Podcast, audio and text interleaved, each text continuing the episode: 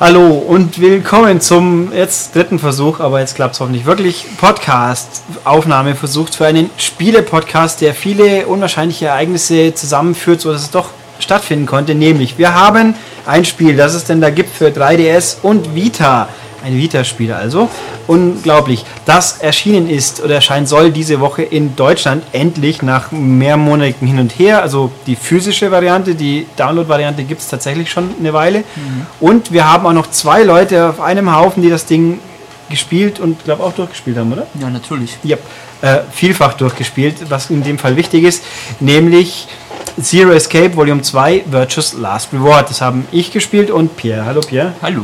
Genau. Und wir haben, dieses Spiel ist was Besonderes, kann man so sagen. Ja, es ist eine Visual Novel, yep. die bekanntermaßen nicht so oft in den Westen kommen. In den Westen schon sowieso nicht und noch dazu zu uns. Also erstaunlich, ja. ich wüsste jetzt aktuell kein zweites vergleichbares Spiel. Ähm, Visual Novel, wer jetzt noch nicht abgeschaltet hat, ist effektiv halt ein Buch zum Spielen, wie überraschend. Dieses Spiel hat viel Story, sehr viel Story und auch Rätsel. Also ich sage mal so, für Leute, die überhaupt keinen Zugang dazu haben, sagen wir einfach, es ist wie ein Professor Layton mit viel mehr Story und Anteil und weniger Rätselanteil. Das trifft, glaube ich, ganz ordentlich. Und es ist cooler. Ja. Ja. Ähm, äh, fangen wir mal an. Der Aufhänger ist, das ist eigentlich der zweite Teil, wie der Titel schon sagt. Zero Escape Volume 2 nennen sie das hier. Der, je nachdem, welches Cover man in der Hand hat, ist das mehr oder weniger auffällig. Ich habe hier die amerikanische Vita-Version, die ich gespielt habe. Hier hat die deutsche Vita-Version. Ich habe die englische. Äh, europäische. Also, ja. ja. Und wir haben hier auch noch vorliegen inzwischen die 3DS-Version. Ähm, die ist eben als Download-Code je nachdem, was für ein Medium ist, ist es zwischen 800 Megabyte und 1,5 Gigabyte ungefähr, glaube ich. Trifft ganz gut. Und äh, es ist der zweite Teil, das ist nicht zwingend entscheidend. Also der erste Teil nennt sich Nine Hours, Nine Persons, Nine Doors. Das ist ein DS-Spiel, was konzeptionell sehr ähnlich ist und es ist quasi der Vorläufer und hat auch Story-Verknüpfungen. Aber als jemand, der beide kennt, kann ich, glaube ich, guten Gewissens sagen, wenn man 999, wie es auch so schön heißt, gut kennt, dann hat man Ticken mehr, weil man einige Anspielungen und Enthüllungen besser einschätzen kann oder halt dann cool findet im Zusammenhang. Aber es ist nichts, was man jetzt entscheidend wissen müsste, um Virtuous Last Reward auch in vollen Zügen genießen zu können. Genau, ich als Nichtkenner von Nein, Nein, Nein kann sagen, ich habe es auch ohne das Verständnis ähm, genossen. Ja, also sagen wir, man kann auch sagen, das Spiel ist so komplex und verschwurbelt genug, dass es nicht weiter auffällt, dass man vielleicht ein, zwei Details nicht so genau wusste. Ähm, es ist, äh, wie, wie mache ich denn weiter? Ähm, es ist also ein Spiel, wo man sich am Anfang, man spielt Sigma. Es ist ein junger Mann, der dann da entführt wird und dann in einem Aufzug aufwacht mit einer jungen Frau, die sich dann entfallt. Und sie wissen nicht, was sie da tun. Sie haben plötzlich eine Uhr am Armband und dann ja, müssen sie erstmal aus diesem Lift raus. Dann stellt sich raus, sie sind in irgendeiner komischen ähm, Gebäudekomplex und mit, zusammen mit sieben anderen Leuten. Oder sind wieder sind sieben oder acht? Neun. Ja, sieben, weil es müssen ja zwei, am Ende neun vier, sein. Fünf, sechs, sieben, acht, neun. Genau, neun Leute sind es. Ja. Und da dann, dann taucht eine virtuelle Person, äh, virtuelle Existenz, Intelligenz auf, nämlich Zero 3. Das ist ein Kanickel, der auch komisch kanickel ist. Ein wunderbarer Charakter. Ja, das auf jeden Fall. Der Ihnen erklärt, Sie müssen jetzt ein, ein Spiel auf Leben und Tod spielen, nämlich mit Ihrer Uhr das Nonary Game. Also Spiel ist, sollte ich gleich dazu sagen, kurz komplett Englisch, deutschen Text und oder Ton gibt es nicht, zum Ton noch mehr nachher.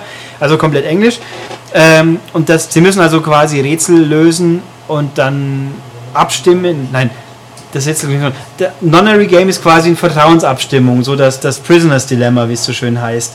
Wenn da werden Punkte verteilt. Wenn man sich beide gegenseitig verteilt, kriegen beide Punkte. Vertrauen, wenn sie sich misstrauen, je nachdem wer wie abstimmt, kriegt der eine viele, der andere weniger. Das wird alles sehr ausführlich erklärt ja. und ist auch ein zentraler Punkt, weil man hat immer wieder Entscheidungen. Man muss in die, man ist immer mit, mit zwei Leuten, mit zwei anderen Leuten zusammengruppiert und ein Paar, ein Solo-Mensch, die abstimmen. Entsprechend gibt es Punkte. Hat man zu wenig, wenn die Punkte unter Null fallen, dann stirbt man quasi durch Giftinjektion, glaube ich, in dem Fall.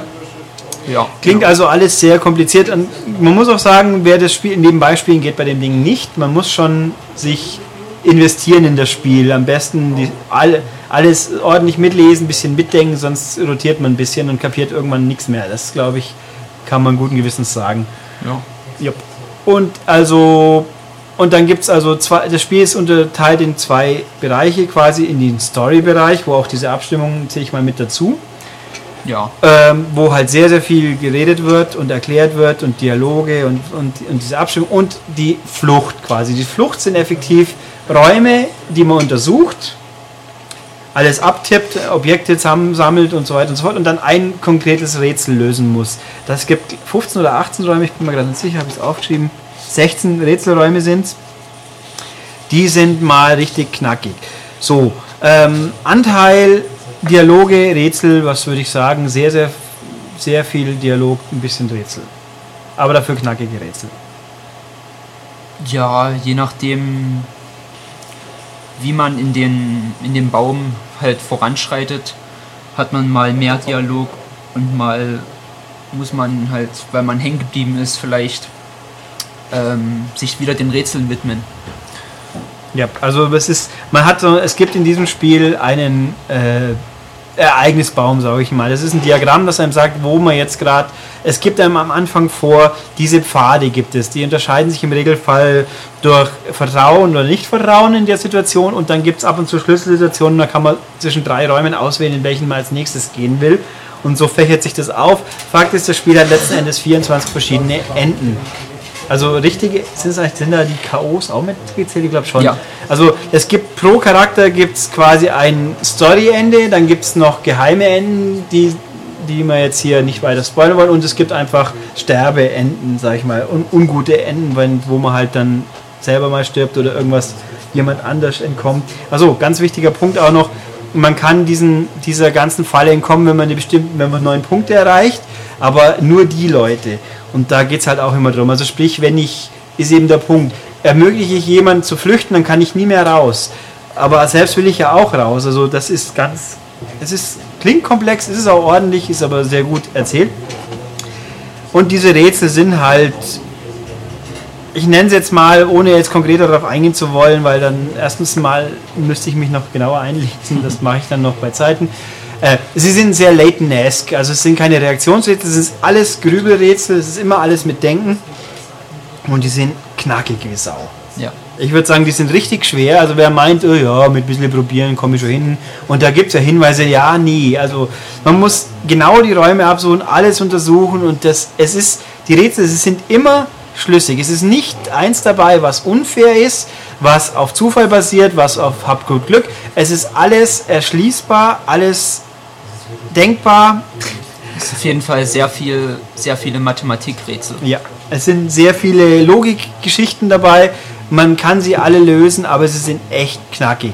Ähm, da kommt dann auch ins Spiel nahe. Es gibt, man kann sich Notizen machen, auch wie bei Layton. Und da ist mal ein großer Unterschied zwischen Vita und 3DS-Versionen. Die, da fang, gehen wir mal kurz das ein bisschen an. Also die Bedienung ist faktisch beim Rumrennen, das ist halt so umschauen. Also so direktes Bewegen des Charakters gibt es eigentlich nicht. Man tippt wohin, dann geht man dahin. Man kann in den Räumen sich tatsächlich links, rechts umschauen. Und, und die Rätsel sind halt dann auch durch Tippen und Notieren. Da stellt sich ganz schnell raus, wer, wer auch immer glauben möge, der Vita-Bildschirm ist genauso toll zu benutzen wie ein 3DS-Touchscreen, der hat sich schwer getäuscht. Das wird er in diesem Spiel spätestens echt merken. Also Notizen mit dem Finger auf das Display zu schreiben, das macht keinen Spaß nicht. Ja. Also da sollte man sich einen Vita-tauglichen äh, Touchpen suchen, dann wird es vielleicht besser, aber so ist es nicht ideal. Man hat zwei Seiten, man kann auf zwei Seiten Notizen auftragen, das ist auch wirklich empfehlenswert, weil gerade bei Rätseln kann man die ganz gut brauchen. Und also die Bedienung ist generell beim 3DS komfortabler, das ist überhaupt kein Thema. Es ist so, auf der Vita kann man es bedienen, aber es ist nicht, äh, wie soll ich sagen, äh, komfortabel würde ich es jetzt nicht unbedingt nennen. Es ist funktionell, aber nicht komfortabel. Aber dafür sieht die Vita das ganze Optik, es ist das gleiche Spiel, es ist eins zu eins das gleiche Spiel, aber der Vita-Bildschirm ist einfach viel höher aufgelöst, es sieht einfach viel schöner aus. Finde ich jetzt. Es ist alles knackscharf, es ist nett, die Details kommen ein bisschen besser rüber, das Bild ist ein bisschen hübscher. 3, zugegeben habe ich den 3D-Effekt, es ist meistens Standbild. Also Dialoge sind üblicherweise statische Szenen, wo die Charaktere sich ein bisschen bewegen. Hm. Also es sind Polygon-Charaktere, bewegen sich ein bisschen, sind schön gezeichnete Modelle. Ähm, aber das, also den 3D-Effekt, der wirkt nicht auf, was die Vita-Version schärfer, knackiger aussieht. Kann man echt so sagen. Ähm, ja. Dann auch noch technisch relevant zu sagen, wie, wie erwähnt, das Spiel ist komplett englisch, bis auf die Sprachausgabe, die ist komplett japanisch in Europa. Das ist der Knackpunkt. Die Ami-Fassung, was 3DS-Besitzer ja leider nichts hilft, Vita-Besitzer aber sehr wohl, die amerikanische Fassung des Spiels hat englische Sprachausgabe. Ich würde sagen, lohnt sich, weil gut, es ist, man kann den Text natürlich auch lesen, er wird ja auch komplett angezeigt und kurioserweise jeder Charakter ist vertont, bis auf den, den man selber spielt.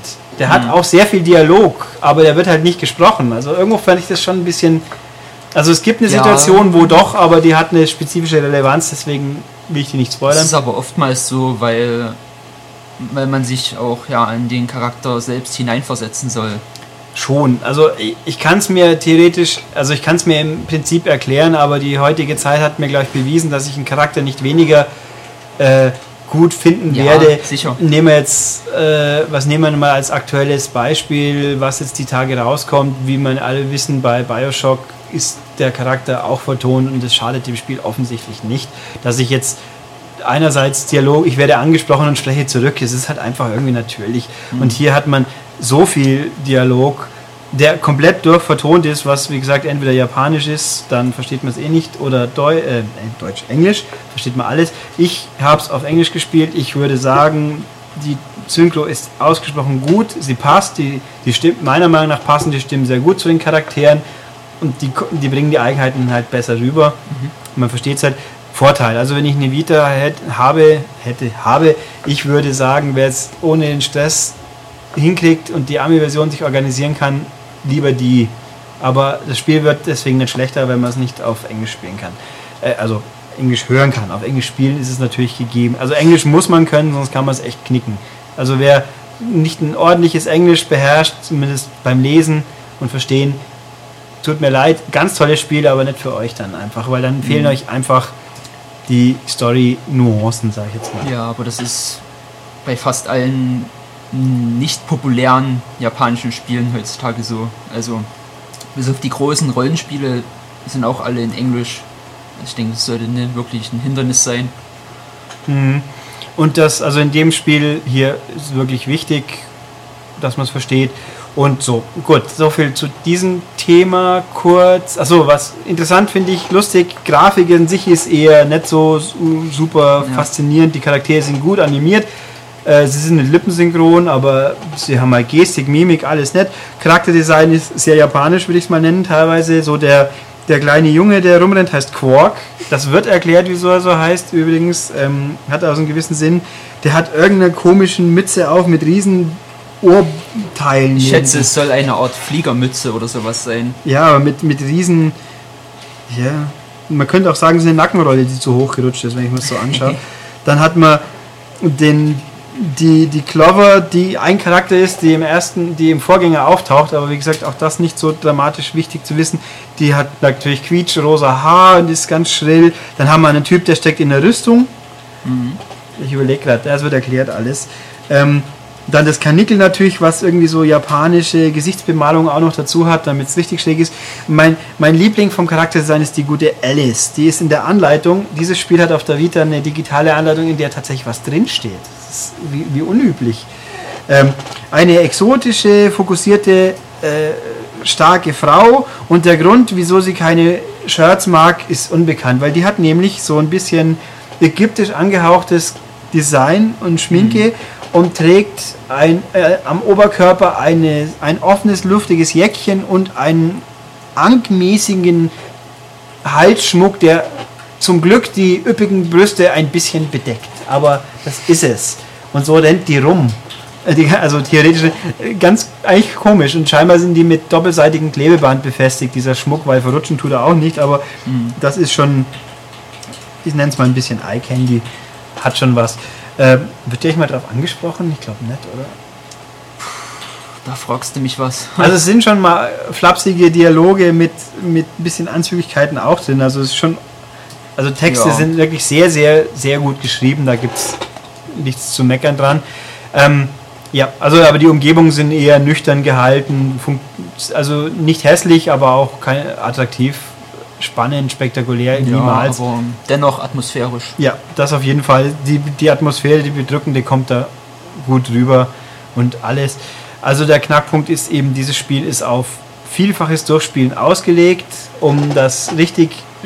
Also es ist zunehmend, es wird zunehmend komplexer die Story. Es gibt Ungereimtheiten, wo man meint, was ist jetzt kaputt? Das wird aber fast alles ordentlich erklärt. Es gibt ein paar Elemente, die bleiben ein bisschen offen, weil das Spiel hat eine Fortsetzung ist geplant, wann die erscheinen wird, weiß auch niemand. Hoffentlich noch irgendwann in absehbarer Zukunft und vor allem hoffentlich auch in der Sprache, die wir dann verstehen, also auch wieder im Westen. Ähm, Ich denke, das ist sehr wahrscheinlich. ich hoffe doch auch schwer, weil nachdem der erste Teil kam, Tote auch. Ich glaube, wer hat's? Axis hat es published in Amerika drüben. Bei uns ist es Rising Star, Ja. die dann offensichtlich zu geizig waren, die Synchro zu übernehmen. Wie gesagt, ärgerlich, aber was will man machen? Ähm, und es, es wird immer komplexer und sie ist sehr, sehr interessant, würde ich sagen. Also die fesselt, ich habe tatsächlich 40 Stunden in dieses Spiel reingesteckt. Und ich 55. Uh. Also es ist wirklich ja, packend, wenn man sich auf sowas einlassen will. Und der Knackpunkt ist eben, wenn man an einem Ende angekommen ist, kann man zum beliebigen Zeitpunkt vorher wieder einsteigen. Das auch das. Der Vorgänger hatte, glaube ich, acht Enden und da gab es eine schnell Vorspulfunktion. Man musste aber immer von vorne anfangen und man musste die Rätsel faktisch lösen. Ah. Die muss, also wenn man wusste, wie es geht, geht es natürlich schnell, aber man musste sie nochmal spielen. Hier kann man zum letzten Schlüsselpunkt, also sagen wir in der Situation, einmal habe ich mich für Freund quasi entschieden, jetzt gehe ich zurück, entscheide mich für Feind und spiele es nochmal. Wichtig ist auch, man bleibt öfters, es gibt verschiedene Stellen, die Logs quasi, da gibt's, da kommt man nicht weiter, bis man nicht eine Nebenbedingung an einem anderen Ast erfüllt hat. Ich glaube, wird einem gesagt, was man erfüllt haben muss? Ich bin mir nicht mehr sicher. Es werden Hinweise gegeben. Ja, also es gibt eine Schlüsselstelle, da gibt es keine Hinweise, da geht es um Passwörter, die man sich bitte schön notieren sollte, die kommen irgendwann mal im Verlauf. Oder besser, zumindest sollte man wissen, wo, man, wo sie waren, weil man kann bereits absolvierte Sachen nochmal anschauen und vorspulen lassen. Ja. Es gibt auch die Option, Dialoge laufen automatisch ab, dann gehen sie halt immer weiter oder ich muss jeden einzelnen quittieren, wie es halt üblich ist, oder eben vorspulen, wo schon mal erlebt. Da muss ich sagen, hat mich die Vita-Fassung in einem Detail genervt, nämlich das Bildschirmdimmen. Ja, genau. Das war so blöd. Also ich, es gibt in der Vita, ich hab's, oder ich habe sie bis heute nicht gefunden, keine Funktion, dass ich der Kiste sagen kann, lass das Bild bitte immer hell. Nein, der Energiesparmodus geht an. In diesem Spiel kann dir passieren, dass 10 Minuten am Stück gelabert wird. Und Mhm. alle Minute muss man einmal drauf tippen, damit das verdammte Bild nicht abdunkelt. Also es war, war irgendwie dämlich, aber es ist so. Passiert einem öfters. Aber ja, vor allem, wenn man drüber nachdenkt, was sie da eigentlich gerade erzählen, Ja. das in den Kontext zu bringen versucht. Ja, und dann wieder, ah, verdammt, abdingen, mal antippen. Also, da kommen richtig lange, also, ich glaube, das ist ein Spiel für Metal Gear-Fans in der Hinsicht. Lange Story-Sequenzen, wo viel geredet wird.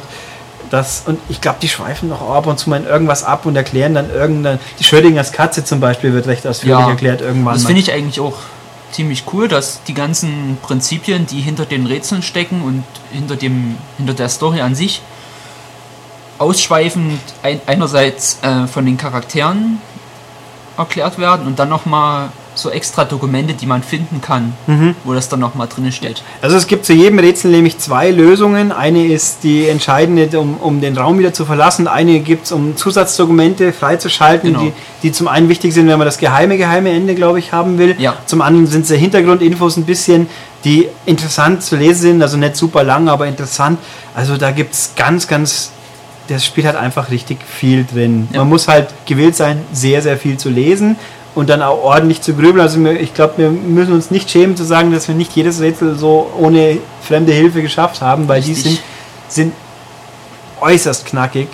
Also ich finde, so rätseltechnisch hat, ist das Ding ganz von dabei an Anspruch und Qualität. Ähm, ja, eigentlich, ich könnte, also über die Story kann ich mich jetzt einerseits nicht detailliert auslassen, weil es bei mir ein bisschen länger her ist, dass ich es ausführlich gespielt habe. Und zum anderen äh, möchte man auch nicht viel, zu viel verraten. Ähm, ich kann einfach nur sagen, wenig ist so, wie es scheint. und es ist richtig knackig. Äh, wie oft habe ich jetzt knackig gesagt? Millionen Mal wahrscheinlich schon. Mhm. Äh, eine wichtige Sache noch zum Kaufentscheid. Äh, auf der Vita kann man, das muss ich jetzt gerade mal nachschauen, das fahre ich mal hoch. Na komm, geh raus aus der Anleitung, zack. Auf der Vita hat man mehrere Spielstände, es sind zwei oder drei. Äh, interessant auch, das Netzwerk wird ausgeschaltet, wenn man spielt. Ja, das finde ich cool.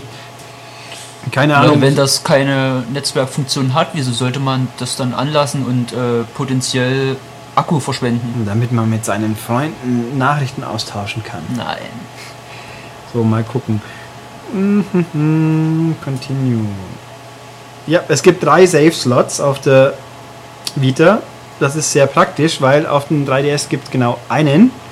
Und die 3DS-Fassung hat äh, offenkundig, wir haben nichts Gegenteiliges gefunden, einen bitterbösen Bug, der Spielstände killen kann, der in der japanischen Fassung schon drin war, der in der amerikanischen Fassung schon drin war, der in der europäischen immer noch drin ist.